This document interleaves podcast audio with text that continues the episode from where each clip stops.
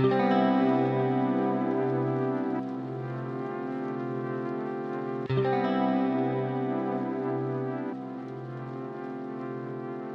Tag und herzlich willkommen, Herr Emlein. Ähm, herzlichen Dank dafür, dass Sie sich die Zeit genommen haben für ein gemeinsames Gespräch. Herr Emlein, Sie sind evangelischer Pfarrer, Klinikseelsorger in der Universitätsmedizin Mainz und lehrender Supervisor der Systemischen Gesellschaft. Wir freuen uns total, dass Sie unsere Tagung im Herbst durch einen Beitrag bereichern werden und zu diesem Anlass wollen wir heute ins Gespräch kommen. Freude ist ganz meinerseits.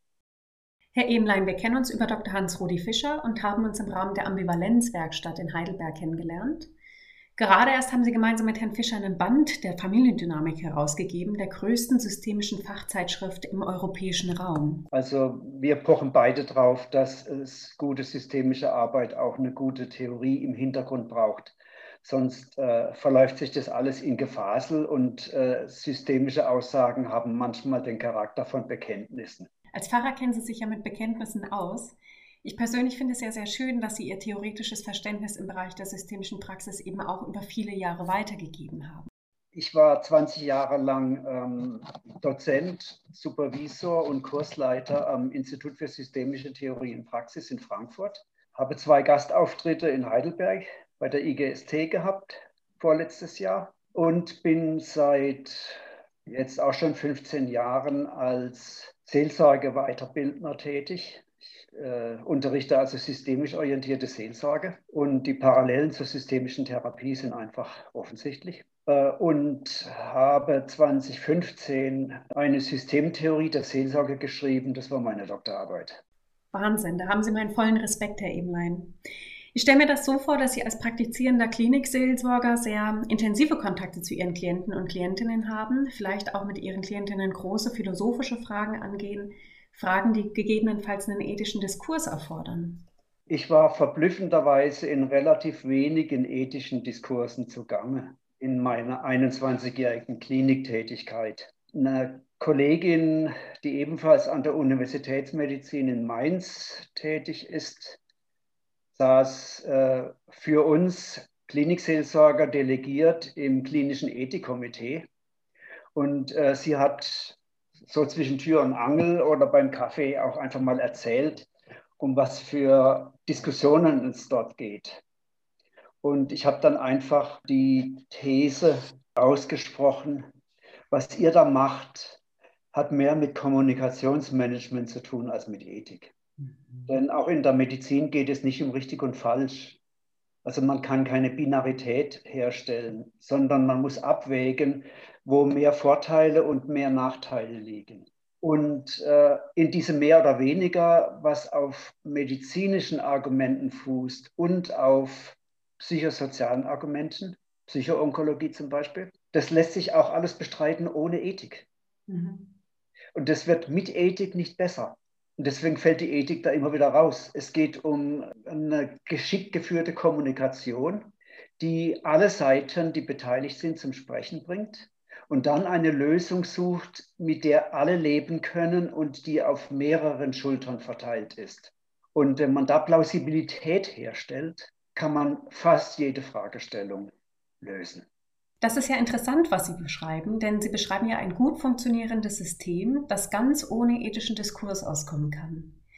Wie in fürsorgeorientierten oder gemeinnützigen Bereichen der Arbeitswelt ist es ja auch in wirtschaftsorientierten Bereichen so, dass Unternehmen sehr, sehr gut funktionieren können, unter Ausklammerung von ethischen Diskursen. Würden Sie sagen, es braucht dennoch mehr Ethik in unserer Arbeitswelt? Ich würde als erstes die Frage stellen, Woran kann man beobachten, dass ein Diskurs ein ethischer Diskurs ist? Das selber ist nämlich so gar nicht so leicht zu beantworten. Ähm, man braucht dann eine Rahmenphilosophie, die einem Kriterien an die Hand gibt, woran man den, einen ethischen Diskurs identifizieren kann. Zwei Dinge spielen da in meinem Denken eine Rolle. Im ersten Buch Mose, Kapitel 3, das ist die Sündenfallgeschichte, wird beschrieben, dass der Sündenfall in dem Moment eintritt, wo der Mensch zwischen Gut und Böse unterscheidet. Also die dritte Seite der Bibel sagt, Ethik ist keine Lösung, sondern ein Problem. Das ist die eine Fährte. Äh, die andere Fährte liegt für mich bei Niklas Luhmann, Er hat beschrieben, dass der Code der Moral die Unterscheidung von Gut und Böse ist. Und das auf Personen. Moral spricht schuldig. Und positiv gesehen, Moral sagt, wie es richtig geht. Und äh, sein Schluss aus der Geschichte ist, dass die Aufgabe der Ethik sein müsste, vor Moral zu warnen. Ein, ein wichtiger Aspekt davon ist, mit Moral legt man sich selber fest. Und das heißt, man wird selber mit demselben Maßstab gemessen. Und das heißt, man kann dem moralischen Diskurs, den man angezettelt hat, am Ende selber nicht mehr entrinnen weil, weil Luhmann das genauso beschreibt, sagt er dann auch, dass Moral polemogen ist. Also Moral befriedet nicht, sondern sie löst Streit aus. Das heißt, wenn Sie einen Streit anzetteln wollen, bringen Sie einfach ein moralisches Argument und schon geht's los. Mit diesen beiden Überlegungen im Hintergrund äh, würde ich eher Fragen an das Kongressthema stellen und nicht für bare Münze nehmen, dass Ethik etwas Gutes sei und etwas Richtiges. Und wenn wir uns an ethische Grundsätze halten, wird es schon besser. Das hat man in, äh, in, der ganzen Menschheitsgeschichte gemeint und ähm, die Ergebnisse waren aber nicht entsprechend. Herr Emlein, das ist eine erfrischend andere Perspektive auf das Thema. Ähm, glauben Sie, dass Unternehmen jenseits von Sinn und Zweck der Ethik zusehends dazu aufgefordert werden, zu bestimmten ethischen Fragen Stellung zu beziehen, um noch attraktiv zu sein für die neue Generation, die nun auf den Arbeitsmarkt kommt? Die Beantwortung Ihrer Frage hängt davon ab, welche, welche Organisation man beobachtet. In rein wirtschaftlichen Organisationen geht es am Ende nur darum, ob der Ertrag stimmt. Der Ertrag stimmt, das weiß man inzwischen ja eher dann, wenn die Mitarbeiter gut behandelt werden und sich mit dem Unternehmen identifizieren können. Dann sind sie nämlich einfach weniger krank. Komplizierter ist es, wenn solche Organisationen und Organisationen kosten immer Geld, wenn solche Organisationen in anderen Funktionssystemen implantiert sind. Eine Klinik ist eine, Organisation, eine medizinische Organisation und das heißt, sie muss mit zwei Welten klarkommen, nämlich einfach einmal mit der Welt der Medizin. Und da ist unser ähm, kultureller Vertrag, dass die Medizin nichts unversucht lässt. Klammer auf, egal was es kostet, Klammer zu. Andererseits sind Krankenhäuser natürlich Wirtschaftsunternehmen und müssen, müssen schauen, dass, die, dass es bei der roten Null bleiben kann. Und dann sorgen manche Kliniken manchmal dafür, dass ähm, sogenannte blutige Entlassung gibt nämlich dass Leute, die noch nicht ganz ausgeheilt sind, schon ähm, hinauskomplementiert werden und dann haben die einen Rückfall. Dann kostet es zweimal so viel. Aber dann zahlt die Kasse halt wieder. So, der Kostendruck macht da schon Probleme. Mhm. Und der Kostendruck geht, äh, widerspricht eigentlich den medizinischen Idealen und Überlegungen. Dasselbe, und das äh, führt mich jetzt auf meinen Vortrag, Dieselbe Fragestellung ist bei weltanschaulich gebundenen Organisationen. Ähm, ich denke an die Gewerkschaften. Kein Arbeitgeber behandelt seine Mitarbeitenden so schlecht wie der, Arbeit, wie der Deutsche Gewerkschaftsbund. Das ist auch schon ausführlich im Spiegel zerrissen worden. Und zwar, das ist kein böser Wille, sondern wer soll denn die Mitarbeiter der Gewerkschaft vertreten? Da muss die Gewerkschaft ja gegen sich selber streiken. Da ist eine Paradoxie, die unauflösbar ist. Äh, und eine Paradoxie hat was mit Sinn und mit Bedeutung zu tun. Und das ist kein moralisches Problem. Äh, also an die Gewerkschaft hätte ich die Frage, wie könnt ihr mit dieser Paradoxie anständiger leben als bisher? Dasselbe ist in Parteien. Wenn eine Partei demokratisch sein möchte, müsste sie dauernd diskutieren, wie die Grünen das 20 Jahre gemacht haben. Das passiert inzwischen in keiner Partei, sondern irgendwann macht der Vorstand einfach den Durchmarsch. Das gilt jetzt und wir schreiben das als Programm. Und damit gehen wir zur Wahl. Das heißt, da ist ein Zugzwang und der Zugzwang bedeutet, dass auch demokratische Parteien undemokratische Mechanismen benötigen, damit sie überhaupt zu Potte kommen. Das wird nirgendwo offen diskutiert. Hinter verschlossenen Türen hören Sie es von allen Parteien. Äh, humanitäre Einrichtungen, ich denke da zum Beispiel an ein Hospiz, also nicht religiöse Einrichtungen, sondern anderweitig humanitär und Hospize gehören dazu. Hospize haben eine mentale Innenwelt, die ist äh, hoch angespannt und hoch moralisiert. Wir tun alles für unsere Gäste, die ja in ihren letzten Lebenswochen sind. Wir entschädigen sie mit maximal optimal Betreuung, fehlerfreie Betreuung, damit ihre letzten Lebenstage schön sind. Ich kenne mehrere Fälle, dass Supervisionen in solchen Einrichtungen gescheitert sind, weil alle dermaßen hypnotisiert sind von diesem Ideal, dass die ihr eigenes Leben opfern, nur um diesem Ideal gerecht zu werden. Und die finden das gar nicht tragisch. Die finden da kein Problem drin. Nur wenn dann die ersten Burnouts irgendwo in der Psychiatrie landen, sieht es dann wieder anders aus. Die gehen inhuman mit sich selber um damit sie human für die Gäste sein können. Und das ist ja eine andere Art von Paradoxie. Letzthin natürlich äh, äh religiöse Einrichtungen, Kirchen. Kirchen leben auch in zwei Welten. Und das eine Welt ist die Welt der Organisation und das andere ist die Welt des Religiösen. Und diese Welten beißen sich.